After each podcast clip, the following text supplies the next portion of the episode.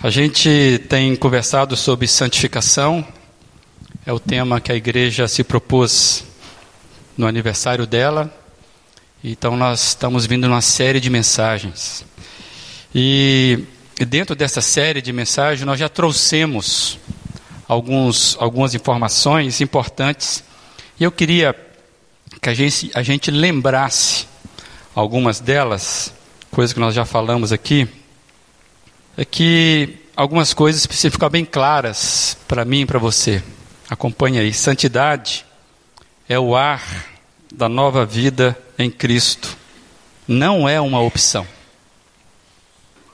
Santidade é sustentada por Deus. Por isso é centrada na pessoa de Cristo e não em fórmulas.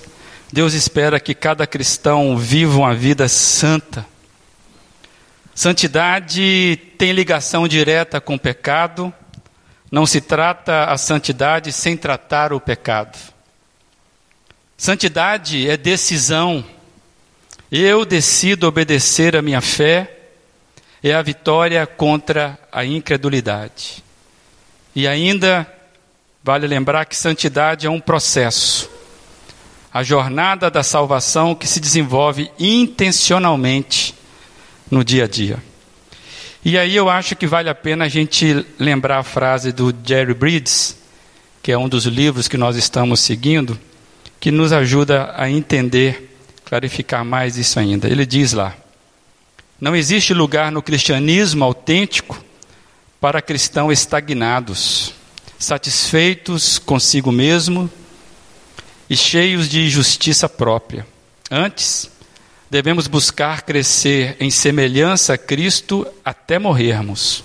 O Espírito Santo, que cria em nós uma fé salvadora, também cria em nós um desejo de santidade. Ele simplesmente não faz uma coisa sem a outra.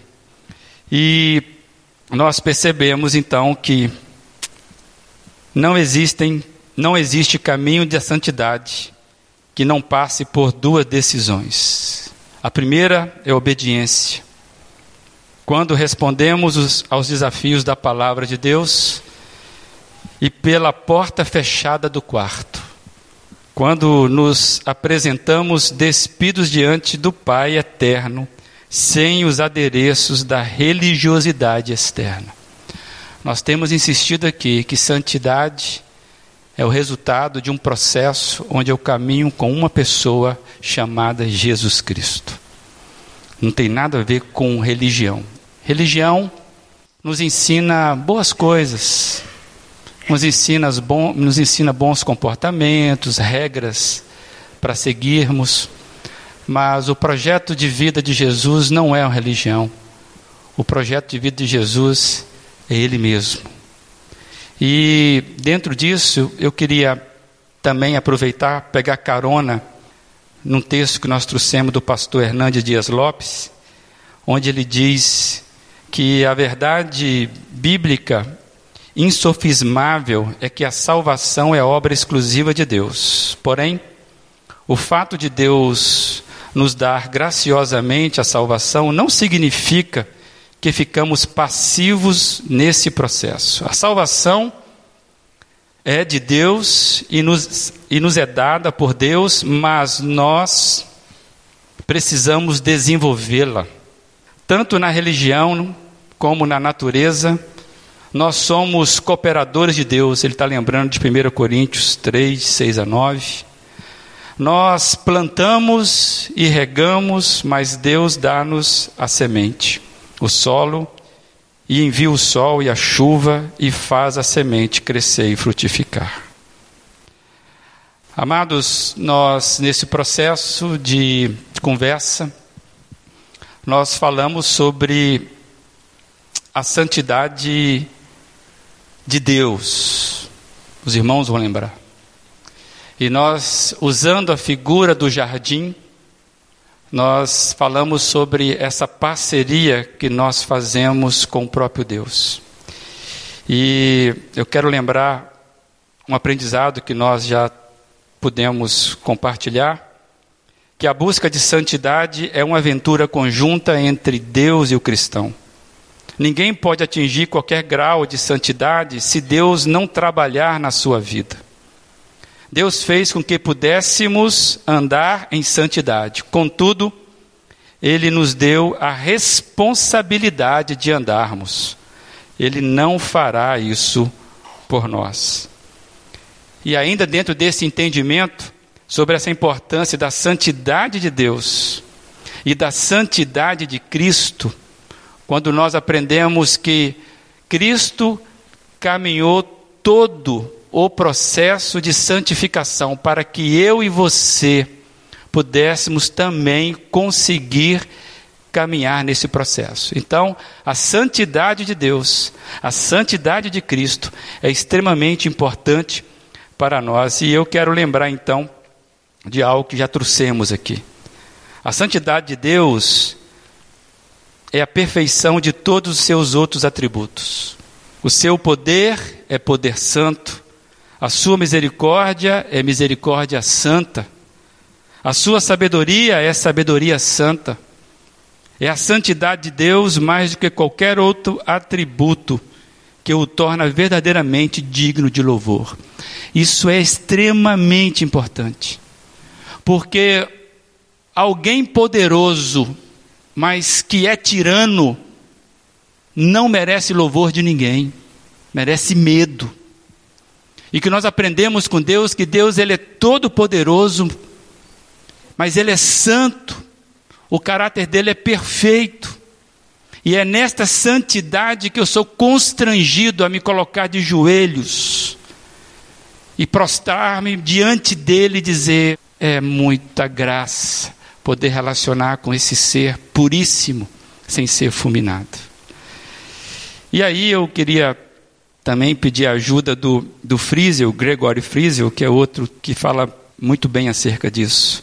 Acima de tudo, a verdadeira santidade não é um conceito teológico abstrato, santidade é uma pessoa. Seu nome é Jesus. E se você permitir, Jesus encherá o seu coração com a sua gloriosa pureza e seu poder sobrenatural. Se você permitir, você vai ser invadido por uma coisa que não tem explicação. Por isso, nós estamos aqui insistindo. Nós não falamos de religião. E sobre o processo de santidade, queria lembrar mais um aprendizado nessa caminhada. No nosso processo de santidade, o que era necessário para possibilitar nossa vitória sobre o pecado já foi conquistado por Cristo. Então, em Cristo, não precisamos mais ter receio de chegarmos à presença do Pai, pois em Cristo e somente nele a nossa santificação permite sermos vistos como filhos, e isso nos põe de joelhos. Finalizando, vale a pena a gente lembrar que a santificação, amados, é um processo de crescimento, não de estagnação. Sempre de crescimento. E é o processo que começa quando somos salvos pela fé em Cristo e que perdura por toda a vida cristã. E isso tudo é sustentado pelo próprio Cristo. E aí a gente vai lembrar o que não é a santidade. Santidade não é instantânea. Você toma consciência de que ainda não é tudo o que precisa ser, mas já não é o que era antes. Você está no processo de crescimento na pessoa de Jesus. Santidade não é eletista, não é apenas para as pessoas especiais. Todos são chamados para seguir a santidade de Jesus. Nele nós podemos.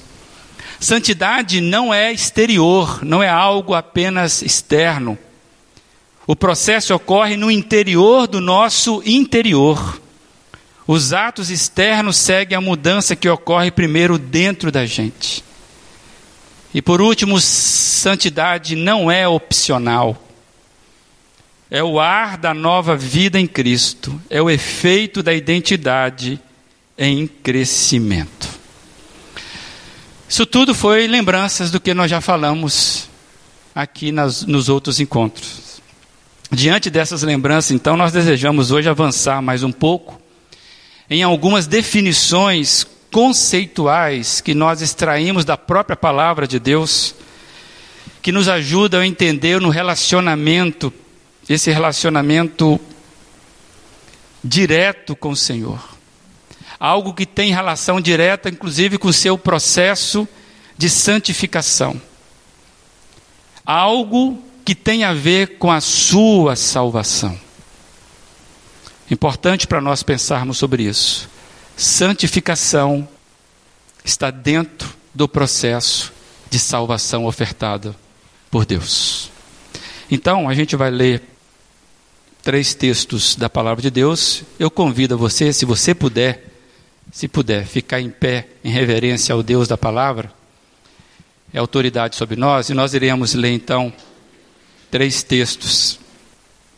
Primeiro texto é esse que tem seguido de base para nós, 1 Pedro 3,15. Espero que até o final você já tenha decorado esse texto, que diz assim, inclusive é a música que nós cantamos aqui, né? Antes, santifiquem Cristo como Senhor em seu coração Estejam sempre preparados para responder a qualquer que lhes pedir a razão da esperança que há em vocês.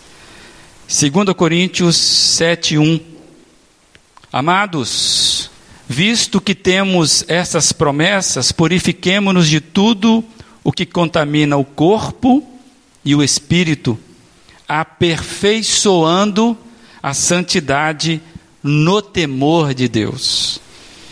E o texto de 1 Tessalonicenses 5, 23. E o próprio Deus de paz vos santifique completamente, e o vosso espírito e alma e corpo sejam conservados irrepreensíveis para a vinda de nosso Senhor Jesus Cristo. Eu quero destacar aqui santifique completamente, que o vosso espírito, alma e corpo sejam conservados irrepreensíveis até a vinda do Senhor Jesus. Vamos orar mais uma vez, que Deus possa santificar essa palavra, que só por ela mesma já é pura, já é fonte para nós.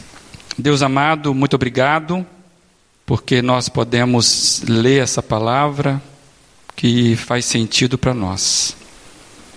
Ó oh Deus, que hoje faça sentido para muita gente e que apesar da simplicidade desse encontro, da minha limitação aqui, o Senhor se compadeça mais uma vez da gente, como já fez nesse nessa celebração.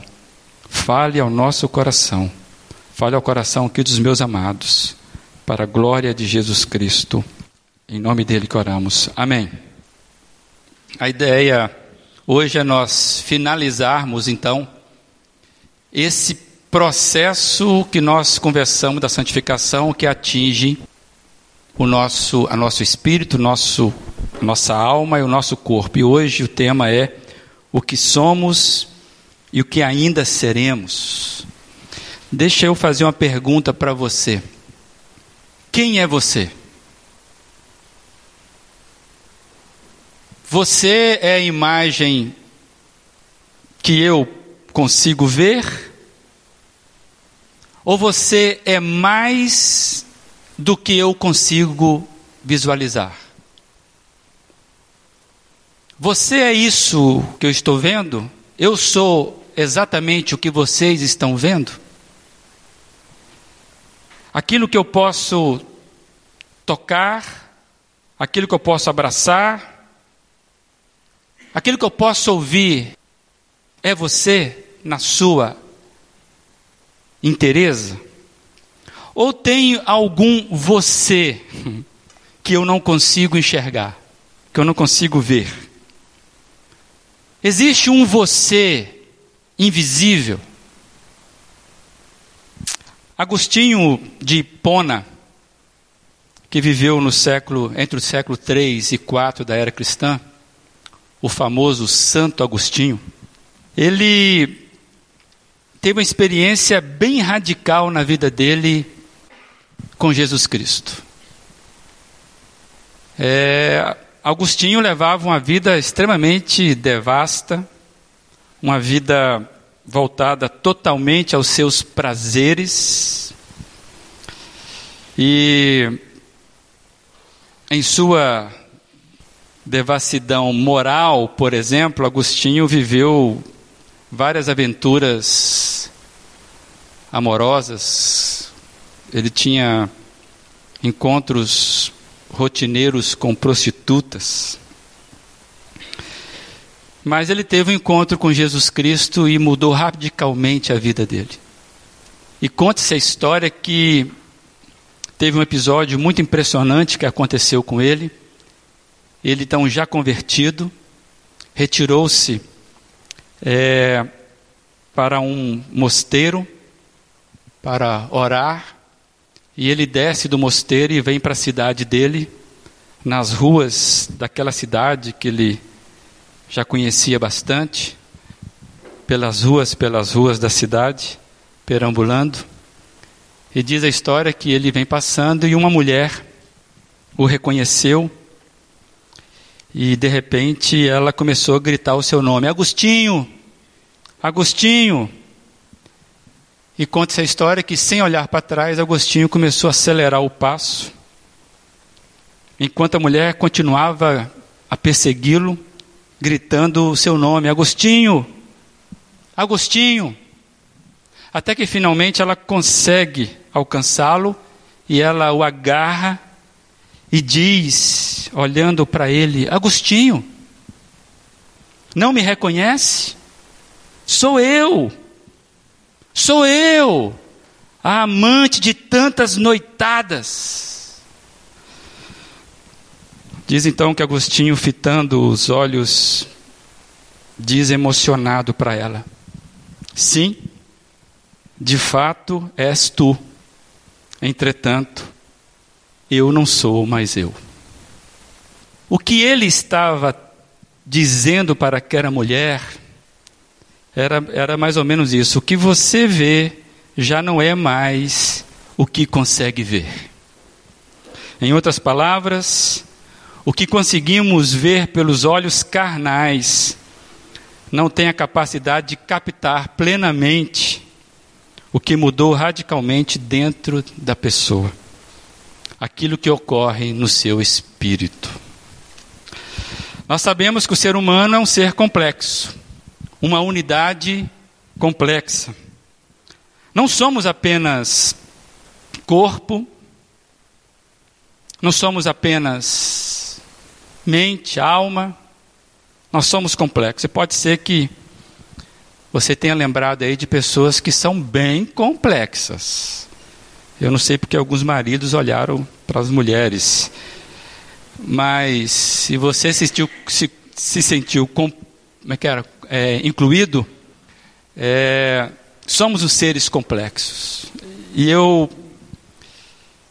Mas eu quero chamar a atenção que a gente precisa, precisa entender que nós somos um todo. Não somos partes. Nós somos um todo. Não somos apenas uma um corpo independente que abriga uma alma independente. Não somos apenas alma, não existe alma penada. Nós somos um todo. Muita gente que sabe disso, o quanto que as nossas emoções afetam os nosso, o nosso físico. E tem muita gente que sofre na pele, literalmente, por causa das emoções. Não somos apenas corpo, não somos apenas alma, amados. Nossas emoções, inclusive, é, afetam a nossa disposição física. Quantas vezes eu não consigo levantar da cama por causa de um abatimento emocional. Muita gente que, por causa das emoções, vive doentes no corpo, como já dissemos. Você já pensou na possibilidade de você não conseguir avançar na sua vida espiritual justamente por não santificar o seu corpo? Quantas pessoas aprisionadas por emoções do passado, inclusive que trazem essas emoções aprisionadas, trazem doenças físicas. E aí, muitas vezes, a pessoa passa a tratar apenas o corpo, ignorando completamente a fonte das dores. As dores são emocionais. Muita gente que, por falta de perdão, vai se arrastando numa vida cristã medíocre, sem crescimento da vida nova em Cristo, da novidade de vida prometida por Ele. Jesus, certa vez, falou: Vim para dar vida abundante àqueles que me seguem. A proposta de Deus para nós é uma bênção integral que atinge todos os aspectos do ser humano: o corpo, a alma, o espírito. E eu lembrei do próprio Senhor Jesus. Nós já estudamos aqui a humanidade de Jesus. Jesus foi totalmente humano. Ele não foi um super-homem. Tem gente que acha que Jesus flutuava assim pelo jardim, né? não sentia a, o, o, como é que fala, a grama no pé. Não, Jesus Jesus foi 100% humano. E a Bíblia relata que Jesus, enquanto criança, adolescente, diz o texto que ele crescia em sabedoria, em graça, diante de Deus e dos homens. Uma tradução boa é: ele ia crescendo em graça, em sabedoria, diante de Deus e dos homens. É, é tão interessante como a Bíblia trata o ser humano de forma integral, que o, o evangelista João, ele vai escrever, além do Evangelho e também o Apocalipse, ele escreve três cartas. Uma delas, inclusive, terceiro João, que talvez você nem lembra que você já leu, está lá, é um WhatsApp que ele mandou ali para a igreja. E ele diz, ele fala assim, amado, eu oro para que você tenha boa saúde. E tudo lhe ocorra bem, assim como vai bem a sua alma. Olha a preocupação daquele apóstolo de entender que existe uma saúde no corpo, uma saúde na alma, uma saúde de ser. Hoje nós cantamos sobre alegria. Alegria é um estado de saúde emocional. Por isso que a nossa força é a alegria que o Senhor nos concede. Você consegue se autoavaliar de onde vêm as suas maiores dificuldades? Qual que é a sua maior dificuldade? São as suas emoções, sua alma dolorida? É o seu corpo? Qual a ligação dos dois? Ou seu problema é espiritual no sentido que seu espírito ainda não foi ressurreto, ressuscitado pelo ressurreto? Amados, Deus quer nos fazer crescer em todos os sentidos. E quando nós lemos aquele texto de Tessalonicenses, quando Paulo, o apóstolo, fala sobre Deus nos santificar completamente. Ele está falando sobre o nosso ser interior. Ele está falando que tem a ver com espírito, o meu espírito, a minha alma, o meu corpo, e o texto é claro sobre essa situação tripartite, as três partes distintas que compõem um todo. Isso nos leva a pensar que a salvação divina ela toca de forma distinta a cada uma dessas partes. É sobre isso que eu quero chamar a sua atenção hoje. Porque nós fomos crescendo, principalmente a gente que é mais antigo de, de, de igreja, um pouco mais rodado, de que importante é salvar a alma. Inclusive é uma expressão, né? Senhor, que Senhor possa salvar as almas dessa cidade. Uai, como é que é isso? A gente nunca. Pois é, eu queria só conversar um pouquinho sobre isso. Eu entendo ser importante, amados, ter esse entendimento que a salvação e dentro da salvação, o processo de santificação ou a nossa santidade, porque está no pacote, deu para entender isso? Só tem interesse, só tem, só faz sentido a santidade, isso que está aqui proposto, quem já tem a cruz dentro do coração. Quem não tem a salvação em Cristo, isso tudo não faz sentido nenhum.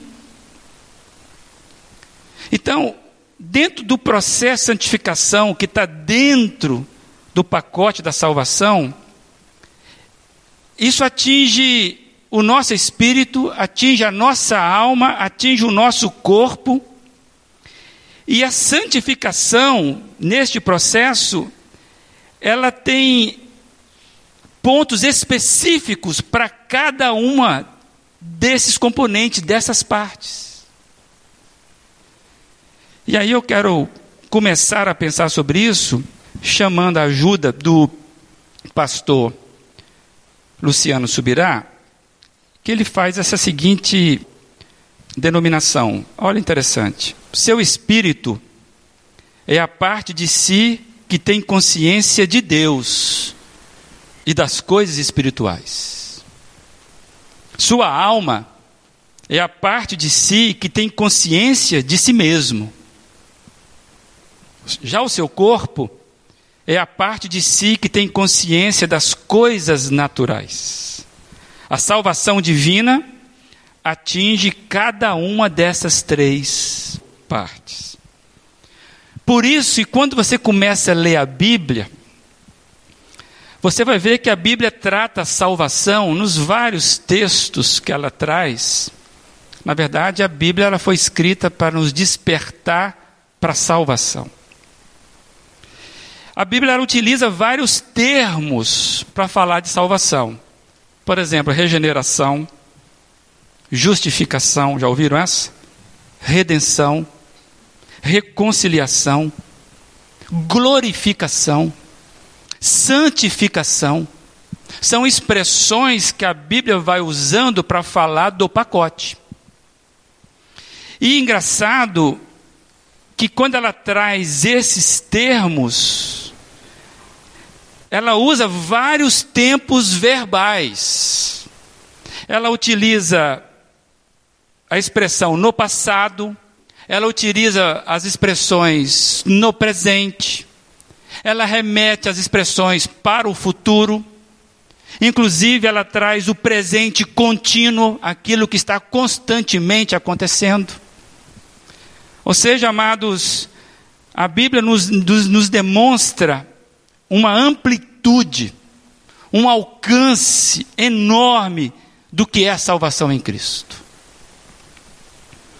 E eu fiquei pensando, para não ser um estudo né, mais extenso, eu acho que tem um texto bíblico que ele consegue trazer um, um, um bom exemplo de como a, a, a, os, os termos relacionados à salvação e à santificação, vamos chamar assim, com seus tempos verbais passeando no passado, presente e futuro. E eu descobri, eu acho que esse termo, esse texto aqui nos ajuda a ver isso na palavra de Deus. Romanos 5, dos versos 8 ao 11. Eu queria que você focasse nos tempos verbais aí desse texto. Mas Deus demonstra seu amor por nós. Cristo morreu em nosso favor quando ainda éramos pecadores. Como agora fomos justificados por seu sangue, muito mais ainda seremos salvos da ira de Deus por meio dele. Se quando éramos inimigos de Deus, fomos reconciliados com Ele mediante a morte de seu filho, quanto mais agora, tendo sido reconciliados, seremos salvos por sua vida. Não apenas isso, mas temos no, mas também nos gloriamos em Deus por meio do nosso Senhor Jesus Cristo, mediante mediante quem recebemos agora a reconciliação. Você consegue perceber a abrangência desse texto? Ele vai nos, nos, nos, montando é, coisas que, está, que estão acontecendo, coisas que já aconteceram, já foram realizadas, aquelas que serão no futuro realizadas. É, é aquela ideia do já e o ainda não. Você percebe, por exemplo, nós já temos um bom estudo pela manhã. Quando eu falo bom, que nós gastamos um tempo pela manhã sobre os quatro aspectos da salvação: justificação é o ato forense, aquilo que já nós já recebemos. Inclusive tem um texto em Romanos, no capítulo 8, que fala assim: quem é que vai fazer alguma acusação contra os escolhidos de Deus? É Deus que o justifica. É algo forte. Nós aprendemos que a regeneração é o nascer de novo, é um ato que vai se concretizando na sua identidade. Uma vez que você foi justificado, você começa a perceber o seu novo nascimento. Está mexendo com a sua identidade. Você agora é filho, não mais criatura. E nós aprendemos que santidade ou santificação, então, é o processo dessa nova criatura que vai estar andando agora com essa nova identidade. E aprendemos também que dentro de, de salvação existe a glorificação, é o que nós seremos no futuro. Então, amados, é,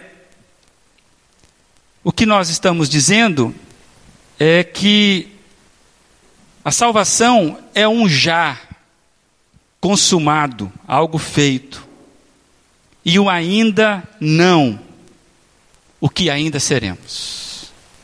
A salvação é uma ação completa em Cristo, mas que ainda não se manifestou totalmente em nossa vida, pois ainda não fomos transformados naquilo que ainda seremos na eternidade com Ele.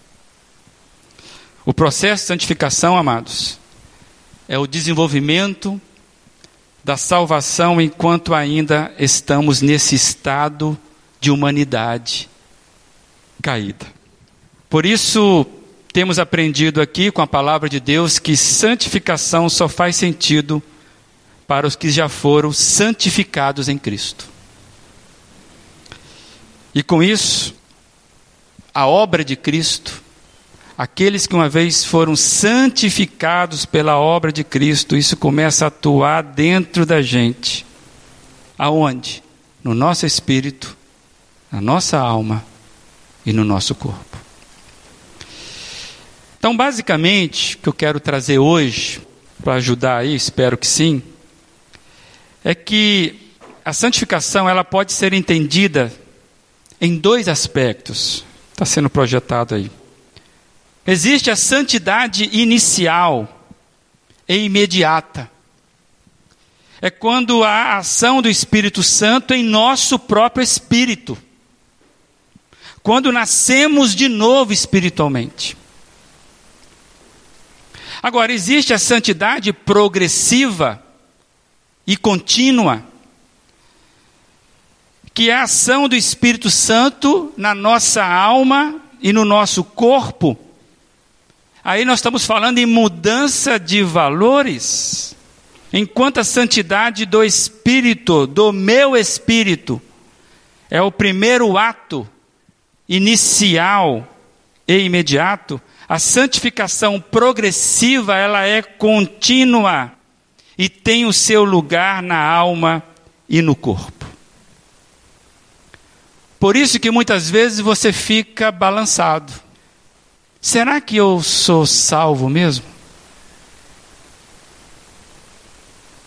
E eu quero então trazer rapidamente uma definição em separado dessas três frações que nós somos. O espírito Esse aí é o seu espírito, é o meu espírito. O espírito já passou pela santificação inicial que se deu na ocasião da regeneração. Agora se desenvolve mediante o processo de crescimento que corresponde ao crescimento natural do crente. A Bíblia fala, amados, de nascimento do Espírito. O próprio Senhor Jesus, certa vez, falou acerca desta realidade espiritual que ocorre dentro da gente. Está aí o texto. O que nasce da carne é carne, o que nasce do Espírito Santo é espírito. Não se surpreenda pelo fato de eu ter dito, Jesus falando isso, é necessário que vocês nasçam de novo. Pessoal, tem muita gente morta espiritualmente andando por aí, meio zumbi, inclusive dentro da igreja. É no espírito que tudo começa. A santificação só faz sentido para quem nasceu de novo, para quem nasceu no espírito. A santificação não faz sentido para quem está morto espiritualmente. Por isso nós temos insistido aqui você precisa tomar uma decisão com o Senhor Jesus no seu espírito para você nascer de novo. A alma, então, é a nossa personalidade, é a sede das nossas emoções, o intelecto, vontade. Não é regenerada, mas restaurada pela palavra de Deus. É o processo de mudança de valores que também a Bíblia fala. Por exemplo, de desenvolver a salvação, despir-se do velho homem. E o texto está aí. Efésios 4, 22 a 24. Quanto à antiga maneira de viver, vocês foram ensinados a despir-se do velho homem, que se corrompe pelos desejos enganosos a serem renovados no modo de pensar e revestir-se do novo homem, criado para ser semelhante a Deus em justiça e em santidade proveniente da verdade. Amados, o processo de santificação traz desejos novos, pensamentos novos que começam a surgir dentro da gente, porque eu nasci de novo são os efeitos de quem nasceu e que começa agora a crescer dentro dessa vida nova. Por isso, amados, que acontecem crises quando a pessoa se converte. Ela ganha um espírito novo que começa a produzir um novo jeito de pensar que ela não pensava antes. Pensamentos novos e aí começam a surgir conflitos, conflitos novos que não tinham antes. E aí ela não sabe como lidar com isso. Basta você lembrar da sua conversão. Começa a surgir conflito que você não tinha antes. Parece que ficou pior agora, porque agora você começa a, a ter uma luta interna, porque o Espírito nasceu de novo. E ele está produzindo uma mente nova. Aí requer você conhecer nesse caminho, se conhecer nesse caminho. Finalmente, chegando no corpo, que é o mais visível de todos nós, onde nós às vezes gastamos mais tempo para deixá-lo mais bonito, apresentável, cheiroso. O corpo, o nosso corpo só será totalmente santificado depois de transformado e glorificado. Até que isso aconteça, a santificação do corpo é o processo contínuo de sujeitar a vontade da carne, guardar-se da imoralidade, de usar adequadamente os membros do corpo. Por isso que a santificação do corpo abrange inclusive e até a nossa forma de falar e de vestir. Por isso que não adianta só começar do corpo. Tem muita gente que acha que é assim. Lembra? A santificação é um processo, primeiro, interno. A parte externa, então, ela é consequência do interno. Nós já falamos aqui sobre a santificação do corpo. Se você não esteve aqui, depois você vai lá nos arquivos e você vai entender um pouco mais sobre o que nós estamos falando. Mas eu quero trazer Romanos 8, 23 e 24, que diz assim: Nós mesmos que temos os primeiros frutos do Espírito Santo, gememos interiormente, esperando ansiosamente nossa adoção como filhos. Olha que interessante, a redenção do nosso corpo. Pois nessa esperança fomos salvos. Amados, é lindo demais o que está prometido para nós. Os nossos corpos serão plenamente transformados à luz do corpo glorificado do próprio Cristo. E a Bíblia fala fartamente sobre isso. Nós sofremos o poder, sofreremos o poder pleno da ressurreição de Cristo. A Bíblia fala mesmo sobre isso. Amados, nós nunca seremos almas penadas. Tem gente que acredita em fantasma. Eu até brinco, né? A alma penada não existe, nem essa que vos fala. Não tem, não tem alma sem corpo, que fica vagando, transmigração de alma. Tem nada disso. Você é inteiro aí, ó. Essa complexidade. Vai, vai gostando de você, meu amigo. É isso aí. Um dia Deus vai, se você é salvo, você vai ser, receber aí um, uma, uma melhoria na, na carcaça aí, né? Amados, nós não perderemos os nossos corpos, pois é o único jeito de existirmos. Seremos preparados para vivermos na eternidade de Deus, sem a limitação do corpo atual e mais, sem a possibilidade de sermos fulminados por Deus. Que história é essa de você entrar na eternidade de Deus assim? Você não vai entrar assim, você vai entrar preparado para usufruir da eternidade de Deus. O seu corpo será glorificado. E a base é a ressurreição de Cristo. É lindo, né? Então tem jeito para você, para ficar tranquilo. Amados, Cristo e a sua obra cabal, completa, é que garante todo o nosso processo de santificação. É Cristo que garante isso. Garante o aqui e o agora. E ao infinito e além. É, quando eu escrevi isso aqui, eu ri também. Eu falei, não, acho que não vou falar, vou falar. Amados, o único homem perfeito, Jesus Cristo, que viveu perfeitamente a humanidade, ele abriu o caminho para que nós possamos seguir na perfeição dele. Então, muitas vezes as pessoas cobram perfeição nossa. Já ouviram isso? Ah, não é crente agora? Viu o que ele fez? Por isso que é um processo. Agora você pode ter certeza. Você precisa identificar onde é que está a sua maior dificuldade. Se você não nasceu de novo, aí é a sua maior dificuldade. Você precisa nascer em Cristo.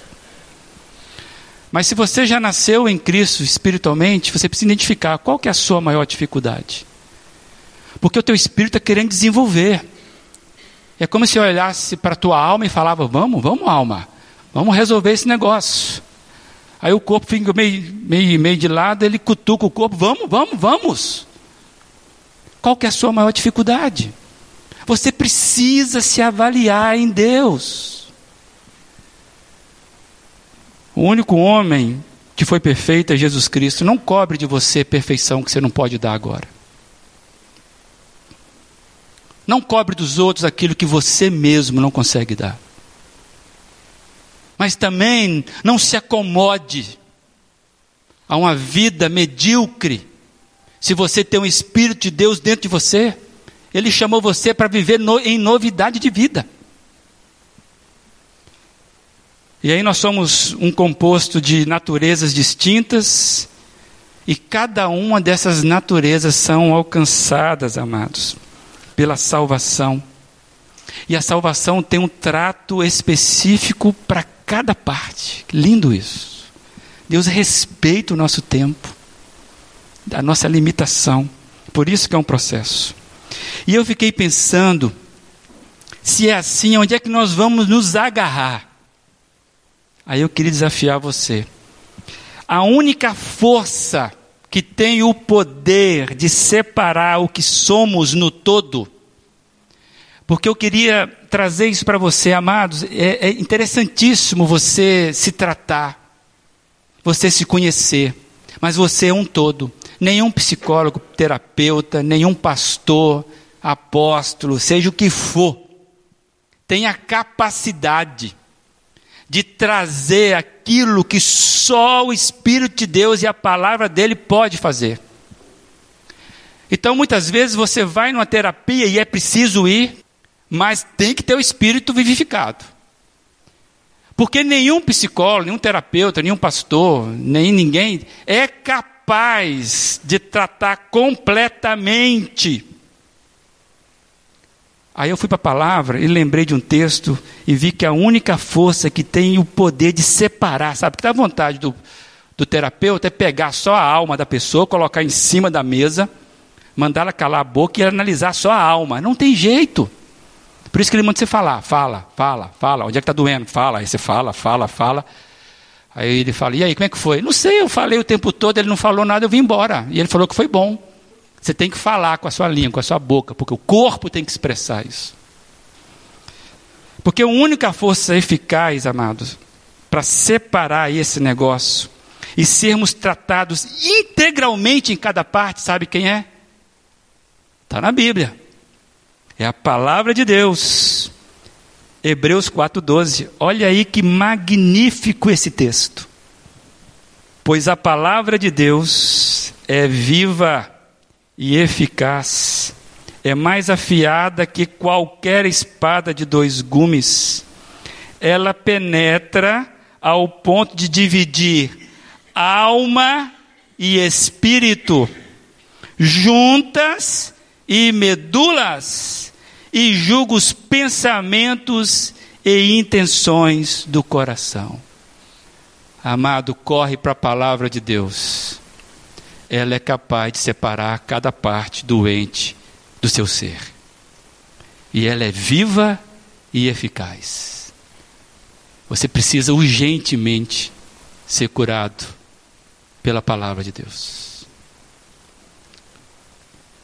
Que você decida por, inclu por incluir a palavra de Deus na sua caminhada de santificação pois somente ela é viva e eficaz para tratar de todas as nossas carências e necessidades. Esse é o desafio dessa noite. Você encontrar com Deus da palavra e com a palavra de Deus. Você precisa lembrar isso. Isso é cura para a tua alma. Isso é nascimento para o teu espírito. Isso é cura para o seu físico. Deus tem promessa de curar, mas muitas vezes nós estamos aprisionados por questões emocionais, per perdões retidos, justificativas do passado.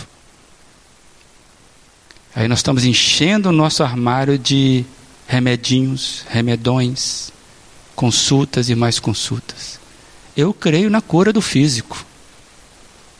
Eu creio na cura da alma. Eu creio na ressuscitação do espírito. E tudo começa aí. Então eu queria que você avaliasse, você se conhece? Eu comecei essa fala dizendo: quem é você? Eu não posso ver quem é você, mas o Espírito de Deus e a palavra dele vê onde nós somos em separado, espírito, alma e corpo. E hoje ele está aqui para te fazer essa pergunta: onde é que você precisa ser curado? Onde é que você precisa ser renascido? Que você tenha a decisão correta. Se você não é nascido no espírito ou tem dúvida, você precisa pedir: Senhor Jesus, entra no meu coração, ressuscita o meu espírito eu quero viver isso que esse moço falou. Faz com que eu ande em novidade de vida. Eu estou cansado da minha vida. Os meus pés me levam pelo, para os mesmos pecados. Eu já não aguento mais ter domínio sobre mim. Então entra na minha vida. Uma vez que você é ressuscitado em Cristo, se você já foi, por que, que a tua alma é tão amargurada? Ora para a tua alma. Salmo 139, o salmista conversa com a alma dele, ó oh, alma. Senhor, entra na minha alma, vê se tem alguma coisa dentro dela. Palavra de Deus vai separando o que é espiritual, o que é carnal. E se tem caminho de morte, Senhor, traz seu rio. Eu ouso dizer que o maior problema de crente tarimbado em igreja é uma alma dolorida por ressentimento e falta de perdão. Aí não sabe por que, que não cresce, até adoece. Analise sua alma, se você é crente Senhor Jesus. Analise o seu corpo. Nós já falamos sobre isso. Tem gente que, porque não cuida do corpo, não tem disposição espiritual. Está tudo ligado, gente. Não consegue fazer uma jornada de disciplinas espirituais na semana. Se a gente lançar aqui, vamos fazer um jejum, tem gente que não aguenta. Vamos levantar mais cedo, vamos fazer uma jornada, não consegue. O corpo está dominando tudo. Aí não percebe que há ligação direta. E Cristo vem dizer hoje para mim e para você: identifique onde é que você está morrendo. E peça perdão para Deus. Senhor, entra na minha vida, palavra viva do Senhor. E faça que eu ressurja da cinza. Que Deus faça você hoje ter essa consciência. Não vai embora sem refletir sobre onde é que você está morrendo porque Ele quer fazer você viver até chegar ao infinito e além para a glória de Deus Pai. Que Deus te abençoe.